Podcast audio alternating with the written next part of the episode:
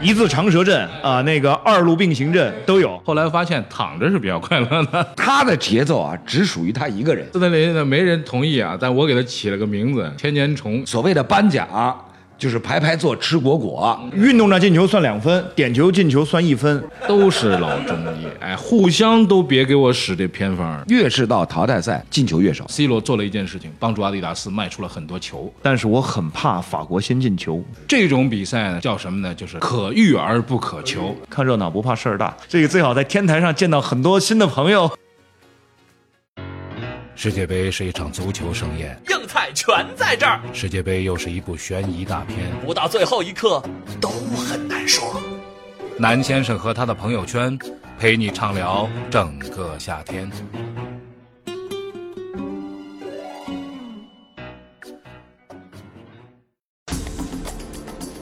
好，今天的很难说又开始了。今天请来的是娄一晨和庄宁宇。嗯大家好啊这个大家好就是呃，这个行内人士啊。今天聊点专业的。可今天聊什么？聊什么专业的？昨天就一场比赛，一场比赛就三四名嘛，对不对？那是还得把它聊出花来。哎，聊出花来是吧？三四名决赛，三四名决赛，我老在换台，那边打的挺挺激烈，呃那个啊温网温网打的挺激烈。嗯我但是我又怕这进球，啊，他这四分钟进了一个之后呢，我我想英格兰怎么着也得也得扳回来扳回来吧，所以我每隔五六分钟就回来一趟，每隔五六分钟回来。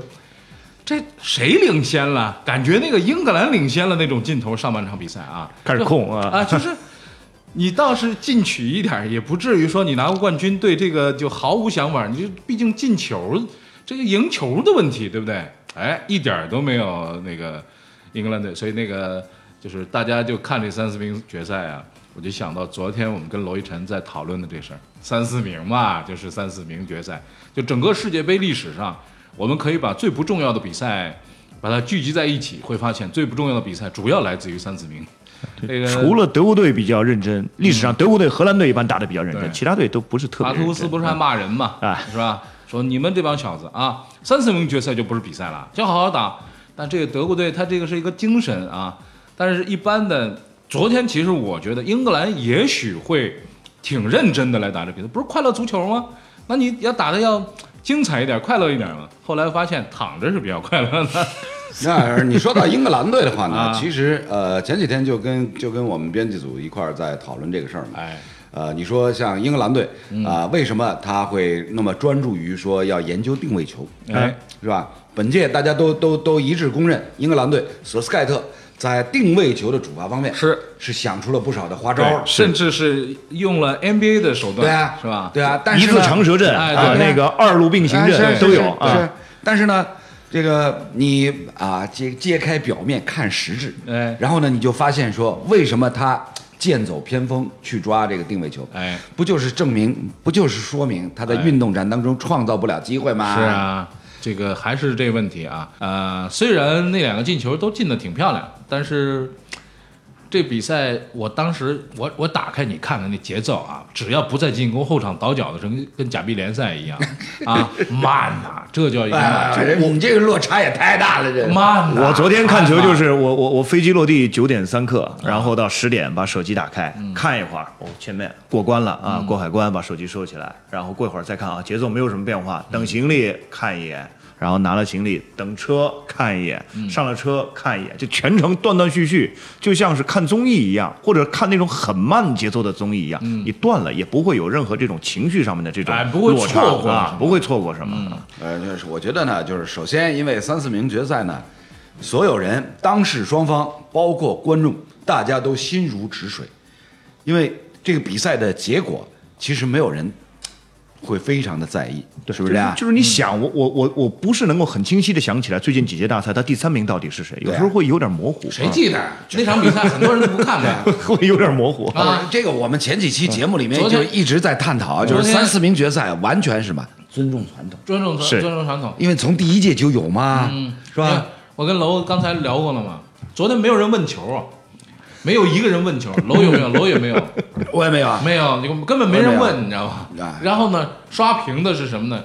刷屏的是这个呃，就是每天看，每天都看的。然后说一下比利时怎么怎么，刷屏没有情绪，你知道吗？不带任何情绪，该怎么样怎么样。然后有那个有一个女生，就说在那儿是比赛到一半儿的时候发的，就是说打个三四名决赛，连个大球都踢不出来，你们在搞什么？确实是昨天那个比赛，大家都认为说打成三比二比较合理，对吧？就是，但是呢，我也有点担心，我也有点担心。就是其实我这场比赛呢，我是看完我就睡了，因为好久好久没有早睡了。嗯，昨天昨天看完我说，这帮孙子千万不要打加时赛，打什么这就没意思了，对吧？没有没有意思啊。然后这场比赛就就这样就算打完了。昨天呢，下半场看来呢，英格兰还可以，有一定的这个怎么说呢？这个这个反攻啊，而且创造了一些机会。但是呢，咱们必须说，这是禁区内啊那些确实有点糙啊。那，其实你说到这一点的话呢，就是昨天下半场比赛，索斯盖特呢一下子换了俩人，对，是吧？就是把谁换下去了呢？斯特林。哎，最快乐那？个，把 斯特林换下去以后呢，大家一看，哎，这个英格兰队呢，有点有点像整整体了。这个斯特林，斯特林呢，没人同意啊，但我给他起了个名字“千年虫”，你知道吗？千年虫，就是球一到他脚下，就突然之间就，你带呀、你过人啊也行，是吧？那你这个跟全队打配合也行，这哥们儿就一个人踢，快乐足球就一个人踢。你要是这个水平啊，你要是在一个什么中学生联赛、新北晚报杯，那你拿了，是不是？嗯而且是表演球王啊，球王 是吧？是表演赛一个人过六个，但你在那儿不行，人家是国家队，你过不去啊。那斯斯特林总算把他拿下了。你看啊，就斯特林被拿下之后啊，拉什福德也踢得好了，是啊，呃，这个前场的这几位对都找着点儿了。啊，所以所以就是那句话嘛，就是斯特林的存在呢，很大程度上是为了破坏英格兰队的整体，对是为了破坏他的节奏。不是他倒不是卧底啊他其实每场比赛，我可以很负责任地说，斯特林其实每场比赛都很认真，一定会制造出几个机会来啊，你知道吧？他要是不认真的话呢，他在曼城队里面一个赛季也进不了十几个球，嗯啊，但是问题在于呢，他的节奏啊，只属于他一个人。哎，跟其他人呢完全不搭啊，不搭不沾边，嗯啊，所以呢，他一上场呢，你就会发现，哎呦，这个，呃，其他每个人啊，在前场都会有这样一种感觉，我站什么位置都不好，嗯，是吧？站哪儿都给斯啊，特林因因为我随便站哪个位置呢，一会儿就是几秒钟以后，斯特林就带着球就过来了。对，那个到斯特林，大家都怀疑了啊。看完世界杯之后，说世界杯啊是一个平底锅，怎么说呢？就是就很容易被打回原形。就斯特林，你说一下进十几个球，呃，在开赛之前俨然有一种就是说把斯特林要放到第一等的这个射手里面嗯去。穿穿十号球衣了吗？这一届要搁进去，比赛啊要搁进去。虽然说也有很多人说这个十号有点假，但是他至少是一个就是很很可能会进球的。那个我记得好几个这个解说的这个同仁还在那儿说呢，就是。呃斯特林已经两场没进球了，今天要进一个了。斯特林已经三场没进球了，今天要进。到最后啊一场都没没人说了，七场，七场，一场都没进。一个没进，就一个像样的射门，打得很像进，被人守门员疯狂扑出的那种也没有，就完全完全处在那样的一个状态。但是我发现了啊，英格兰如果把这个人摘下来，嗯，如果是从头到底就把这人摘下来，没准儿啊，现在能够走得更远，踢进决赛决赛都没一定。这前场实在太太丑陋了，啊、然后等到昨天那个那个卢卡库一换下去之后啊，我说完了，这连一点儿这个就看点都没了。卢卡库换下去，他四个呀，那边六个了，六个就不用争了，有什么好争的？嗯啊，这个金靴奖基本上就就这样了。那斯特林是一个假的十号，那这个金靴奖当中呢，其实也有好多这种假的，历史上有好多假的金靴，这假的金靴也不少啊。呃，不能这么说，不能啊这么说，你这个打击面太宽广了。怎么了？就是好歹人家在那一届世界杯表现是够出色吧？我觉得球确实是人家进的，是吧？那你我们就说一个人嘛，就是萨连科是吧？呃，不，萨连科是一特例啊就是那一年萨连科是跟这个斯托伊奇科夫是并列，对但是那一届斯托伊奇科夫的表现真是有板有眼的哦，没问题啊。但是你啊分享这个 一场进五个这个事儿啊，哎，怎么说呢？就是因为在世界杯的比赛里面呢，很多时候啊，就是强弱队啊，不幸抽到一起。这个太一边倒。比如你像二零零二年，德国队把这个沙特八比零打成了八比零，八比零。那要是那一场比赛，德国队八个球都是一个人进的呢？嗯，那就完了啊，是啊，那那其他各个队的射手就找地方哭去吧。对啊，而且还有一个什么呢？就点球也算。对啊，你像现在这个金靴，凯恩，凯恩现在定了没有？呃，定呃，现在六个球，六球，三个点球，三个个点球，对嗯，呃四个点球，三个点球，三个点球，三个点球一个一个是一个是被动折射，是啊，就是他他这个六个进球里面只有两个，嗯，是算是这个这个运动战。但你从这个就是他的这个六个球来说啊，那你说这个卢卡库这四个，这四个是对真金白，银，含金量十足。但是他们两个的比赛都有很多进球是在小组赛打、哎打菜鸡的时候进的，对对对所以说这个是一个核心的问题。对对对你打到淘汰赛，卢卡库一个球没有进，对对啊对对对，那你就说这个金靴奖怎么给？就像那个 MVP 怎么给一样，MVP 你必得给到赢球的这一边吧。那也许输球的这一边有那个非常打得非常好，呃，但是最近几届的话，世界杯的这个 MVP 都没有给到冠军队选手，嗯嗯嗯，就是所以本届的话，呃，要不怎么说这这两天这个莫德里奇这个呼声特别高嘛？嗯，对，这个如果今天晚上克罗地亚输了的话，那莫德里奇拿金球奖的可能性非常大，我觉得应该非常大了。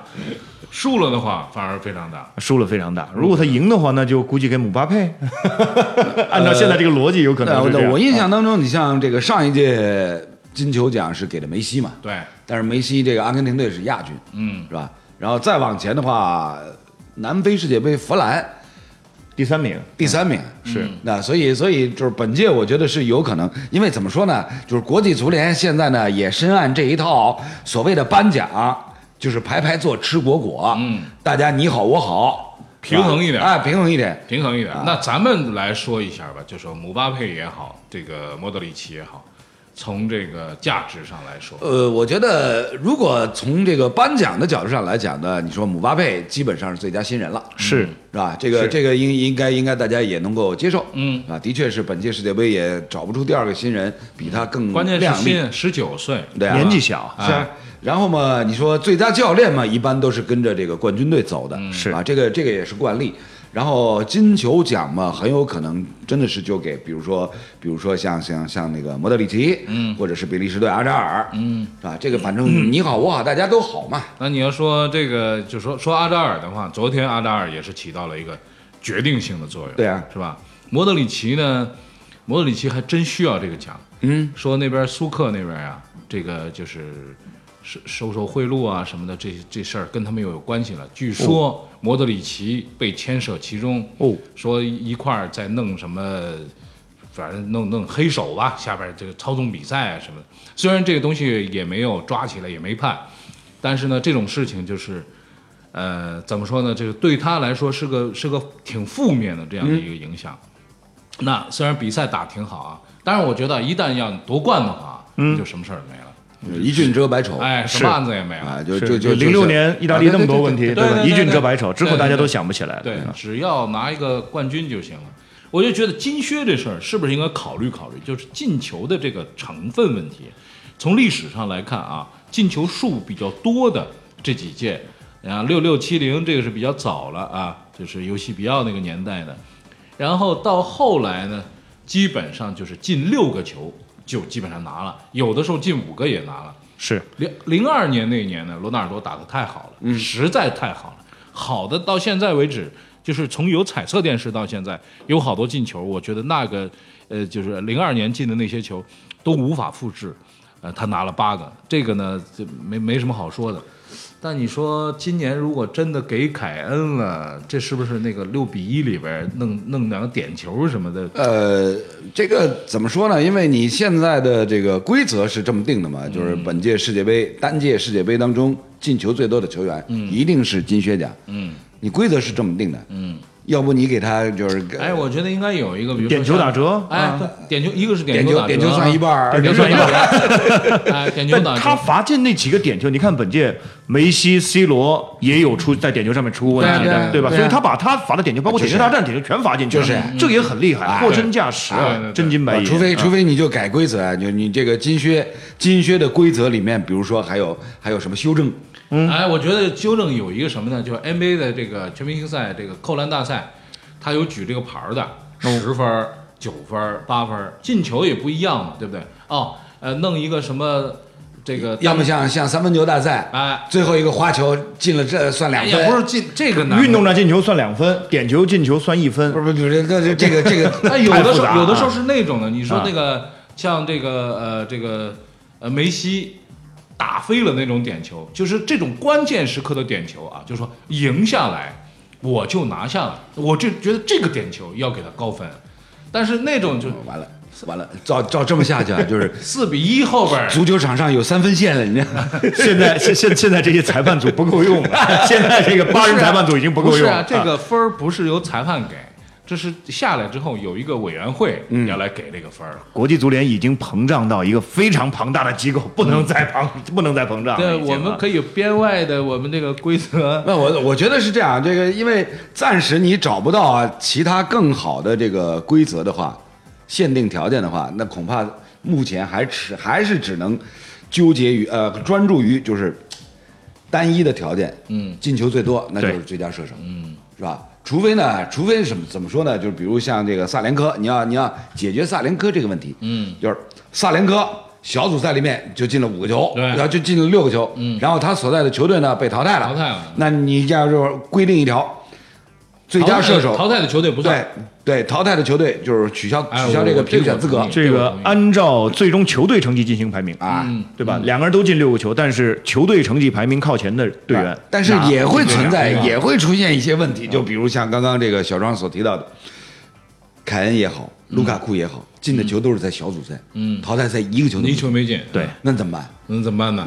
要是这这这这个，所以所以你看，特别是你碰上鱼腩部队的时候，对啊，这个这金靴奖，金靴奖呢，对个人是是是非常好的一种褒奖，哎。但是呢，金靴奖当中有很多它的含金量不足，嗯。这是必然的。你要说含金量最高呢，那我反过来举一个例子啊，就是一九八二年世界杯，嗯，罗西，保罗罗西嗯，小组赛一个球都没进，哎，他那六个球啊都是在淘汰赛里面打进。嗯，那不得了，是吧？是吧？呃呃，他是第一阶段小组赛三场一个球没进，嗯，然后第二阶段小组赛呢对阵巴西，嗯，上演帽子戏法，这个时候第二阶段小组赛非常重要，跟出现不出对现有关。对吧？呃对阵对阵巴西，他一个人独中三元，嗯，然后进到半决赛对阵这个波兰，嗯又独进两球，嗯，最后决赛面对联邦德国，他又打进一个球，嗯，所以你说他那个六个球，这含金量太高了，太高了嗯是吧？简直简直就像小组赛需不需要他都不用，没关系啊，没关系，都没关系啊啊所以。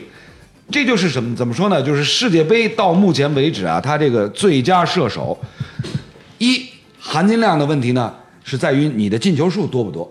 比如我举个例子，非常遥远的年代，六十年前，一九五八年世界杯，嗯，法国队的方丹，嗯，一路打到最后三四名决赛，嗯，总共单届世界杯打进了十三个进球，嗯，哇，这这个是高山仰止的一个成绩。是，现在已经不可能超越啊，之后没有人能够超越，嗯，就是绝对是绝对是这个这个开天辟地的，嗯，后无来者，那么这是一种。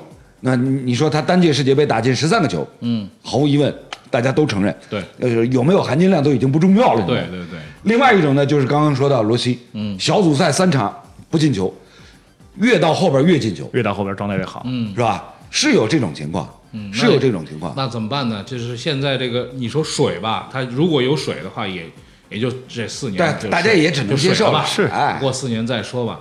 毕竟这个金靴奖呢，它毕竟据说不是纯金的，是吧？画了画了也没有用。不，他们这些人是不是纯金的也无所谓对。凯恩那个一年那个年薪，金的十八 K 的二十四 K 无所谓。没错，啊没错。现如今的话呢，所有这些，比如说在大赛当中拿了最佳射手哎、金靴奖、银靴奖哎，主要是体现在什么呢？接下来他的身价水涨船高。谈合同的时候谈不一样合同的时候，哎人家能看啊，这是这里边这个那会会参考这个考量。他在在在在 NBA，他现在谈合同的时候，你拿顶薪有很明很很明确的那个条款，就是你拿一个 MVP，你可以谈多少钱，你进几年之内进一次第一阵容、第二阵容，你可以拿多少钱，给你给你算这个各种很系数明确。那呃足球里边不会给你算，你拿一个金靴奖是给你算每个球你是进的什么什么时候进的什么球，八十九分钟。这个，但是就架不住有些俱乐部经忽悠啊。嗯，有俱乐部经，就看你的经纪人怎么来营销有金靴奖一定比没有金靴现在我告诉你啊奖好营销。我告诉你啊哎，这个也因为我跟这个这个是他们那个经纪人团队，好多经纪人团队比较熟，都是老中医哦，都是老中医，哎，互相都别给我使这偏方，都一样。现在连球员老中医都明白，家球员的那个家人呐、都发动起来了。好多人时候那时候有姚明，那个时候这个没这哥哥张明基给他张罗，你不用担心，没有张明基会有李明基，会有一大堆的身边的人亲戚朋友，谁还没些亲戚朋友呢？对不对？谁还没人帮你盯着是吧？对对对，这要盯着起来了。所以球员现在身价越高，越是容易出现这个状况。所以世界杯啊，我觉得就说，呃，大家说世界杯开始变得水了，其实这些奖项啊，它这个规则就定下来说，没办法，万一水了呢，你也就只能水了。金球奖、金靴奖到底怎么样？特别是金球奖，金球奖你真的给到了那 MVP 吗？未必见得。有一些时候，那个你你像这个比利时打日本那场比赛，那个最后那个进球，你说这是不是金靴？这个时候，我认为啊，你要金靴的话，呃，金球的话，你要把这一系列的人从守门员开始发动这个手抛球，他拿到这个球，立刻敏锐地意识到我们可以反击了，而且这个球给的相当相当准。说这个一个系列的进球里边，每个人，卢卡库牛不牛？卢卡库在那个时候，他居然知道漏球，这是多么了不起的球员啊！但是他进球也就有四个，呃，这个一楠这个突然间啊，回复到了咱们呃中国人民的这个优良的传统，哎就鞠躬张礼，有你的一半，哎有有我的一半。哎，集体的贡献，哎，集体主义，集体主义吧啊！这个足球确实是如此。如果你能活到一百岁，你可以看二十五届世界杯。很难说，很难说，很难说，你确定那个进球是你最喜欢的吗？很难说，很难说，很难说，那天晚上你哭了，你还记得是为什么吗？很难说，很难说。很难说。那么回顾一下本届世界杯打到决赛之前的所有的比赛，因为只有一场比赛了，终于到了只有一场比赛的时候，呃，我们三个人各说一场自己心中觉得最精彩的比赛，好不好？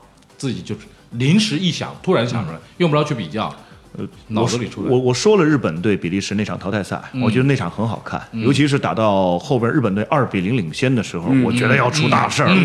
还好比利时第一个球进的快，衔接的早不是那个球太太太太日本人太冤了啊，确实是那个球怎么进的啊？你再再弄一下，怎么可能在那个角上顶一下就进去了？那个是世界杯有这个进球距离统计以来距离球门最远的头球，嗯。呃，有这么一个统计，二十多米那个球太吓人了。那个球进完之后呢，呃，这个再进第二个头球，把这个费莱尼换上去砸第二个头球进去的时候，嗯，这个时候二比二，我觉得日本凉了，嗯。然后我想着要进加时了，我本届大赛这个这个一上来就要说加时了，这淘汰赛那个时候因为刚刚开始嘛，嗯。刚刚开始要说加时了。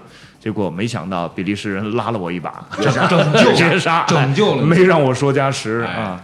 这是一场楼呢，呃，我觉得最精彩的那一场应该是十六强淘汰赛吧，就是法国对阿根廷，嗯。四比三那一场。嗯。呃，不仅仅是进球多，而且呢，整个比赛的一个进程发展呢是一波三折。是，呃，因为你想，就是呃，大家可普遍都会有这样的一个印象，就是但凡世界杯进入到淘汰赛阶段，功利主义盛行，对，是吧？先立足于防守，嗯，却不出事儿，哎，所以呢，往往会造成说这个越是到淘汰赛，嗯，进球越少。是过去几届的世界杯都有这样的一种这个情况的呈现包。括上一届欧锦赛，一六年欧锦赛非常不好看。呃，但是呢，法国对阿根廷这场比赛呢，哎，正好反其道而行之。所以，呃，之前跟跟我们小编在聊这场比赛的时候，也是提到了那场比赛呢，首先法国队先进了一个球，对，这个时候呢，等于把阿根廷都已经逼到绝路上悬崖上了，啊，那就直接这个梅西就站在天台上了，对对对。是吧？所以这个时候呢，就是阿根廷队只能是咬紧牙关，嗯。压出来猛攻，而且本身这一届的阿根廷队防守就差，非常差，是吧？非常差。所以阿根廷队在这种时候呢，就是咬紧牙关，抛却一切的后顾之忧，嗯，所有的内心的纠结都顾不上了，嗯，就是全力以赴发动进攻。结果呢，哎，他扳平了，嗯，而且下半场一上来呢，一上来领先，是是是是。结果他领先了以后呢，就等于把法国队也逼到天台上去了。嗯，法国队要想要想摆脱这样一个落后的局面，也只能是压上来拼命进攻。嗯，所以这样像这样的一场比赛，大家都玩命，嗯，都来考量自己的进攻是不是更有创造力，是不是更能够把对方整个的后防线斗志全部压垮掉。嗯，这样的比赛才是大家心目当中应该达到的淘汰赛的水准。这种比赛呢是叫什么呢？就是可遇而不可求可遇不可对求。你让他们俩再打一遍，还是淘汰十六强淘汰赛，再打一遍，就算是同等的条件下，要打出一四比三了，这个难度太大太大。是所以你不知道是四年、八年、十十二年、十六年之后，也许还能看到一场这样的比赛。所以看到这样的比赛是幸运的。那么这个两场其实都很精彩，你们俩说的，我这我这没有了，我这没有，但是我我又想起一场来，嗯，小组赛第一轮，西班牙对对葡萄牙这对个那场也是那个比赛也非常好这场比赛极富戏剧性。那么这场比赛呢，因为当时呢，我们都认为说双方打平是互相都可以接受的。但是其实作为西班牙人来说，当时是希望能够赢这场比赛，因为以 C 罗带领这支葡萄牙，说实话是菜了点儿，稍微菜了点儿啊，比起路易菲戈的那个那个葡萄牙队不可同日而语。但西班牙也不是那支西班牙了啊，传控传的人就都传睡着了，给人传到网里边去了。嗯，不是那支球队。但这两支球队，特别是当时我们的心境，我们的心境不是什么葡萄牙，什么西班牙，现在是这种情绪，但当时是哇，这是夺冠的大热门啊！这个而且是两支强队先打，两支菜鸟队在后面不知道会变成什么样子。那个时候这场比赛打成三比三，特别是当 C 罗站在了这个禁区前沿罚那个任意球的时候，嗯这个眼神儿啊、啊就是罚不进就输了。输了的话，很可能，当然出现也是有大有机会，但是以后来的那个进程来看，那两场比赛，如果第一场比赛那一分没有的话，也悬也不好，没有那个一分，他出不了线。对，出不了线，所以这个也是非常悬的这个情况。所以那场比赛，C 罗在那个这个罚球线，就是罚球区的那个位置上的那个眼神，给大家留下深刻印象。而且说罚进就好罚进的了，哎，就真就罚进了。那个位置因为右脚踢可不那么容易，很近，因为是球要下落的话很不容易。然后呢，C 罗做了一件事情，帮助阿迪达斯卖出了很多球。为什么呢？因为当他这个球踢进之后，他就哇，这个球很好踢啊！那个球，今年说那个球就是从这球开始的，然后就这届比赛好多人就进太多的任意球了。对对啊对对，守门员噩梦啊！是这个什么外围远射，外脚被踢出来那球，昨天差一点又有一个啊，外脚被踢出来球不转，就现今年打出来这球确实妖，所以这场球呢也是。呃，虽然排不上这个呃首名的这个精彩球，因为后边两场精彩球确实很精彩，但这场球呢，也是我们看到的世界杯的第一场精彩的这个进球。那今天的节目就到这儿告一个段落了，感谢罗一晨，嗯，感谢庄靖宇，谢谢感谢大家谢谢大家的收听，我们明天再见。再见。世界杯是一场足球盛宴，硬菜全在这儿，世界杯又是一部悬疑大片。不到最后一刻都很难说。南先生和他的朋友圈，陪你畅聊整个夏天。